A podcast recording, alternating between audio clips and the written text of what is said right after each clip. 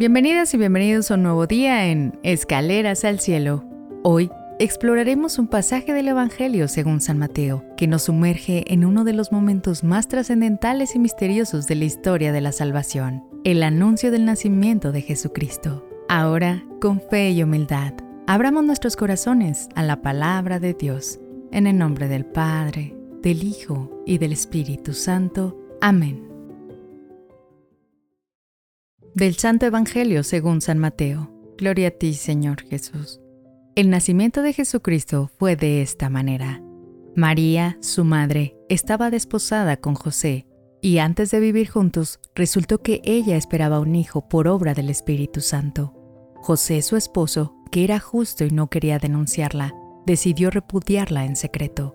Pero apenas había tomado esta resolución, se le apareció en sueños un ángel del Señor que le dijo, José, hijo de David, no tengas reparo en llevarte a María, tu mujer, porque la criatura que hay en ella viene del Espíritu Santo. Dará a luz un hijo, y tú le pondrás por nombre Jesús, porque él salvará su pueblo de los pecados. Todo esto sucedió para que se cumpliese lo que había dicho el Señor por el profeta. Mirad, la Virgen concebirá y dará a luz un hijo, y le pondrá por nombre Emmanuel, que significa Dios con nosotros. Palabra del Señor. Gloria a ti, Señor Jesús. En el Evangelio de hoy vemos cómo José enfrenta una situación difícil y desconcertante, el embarazo inesperado de María.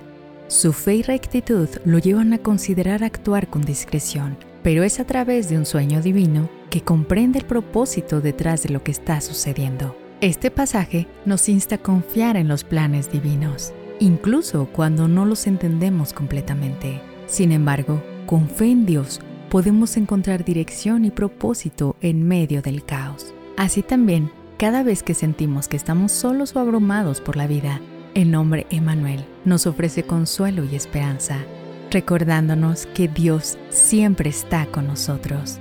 Es una promesa constante de su presencia y amor inquebrantables. Por lo tanto, esta lectura nos motiva a reflexionar. ¿En qué momentos de tu vida has sentido la guía o intervención divina de manera inesperada?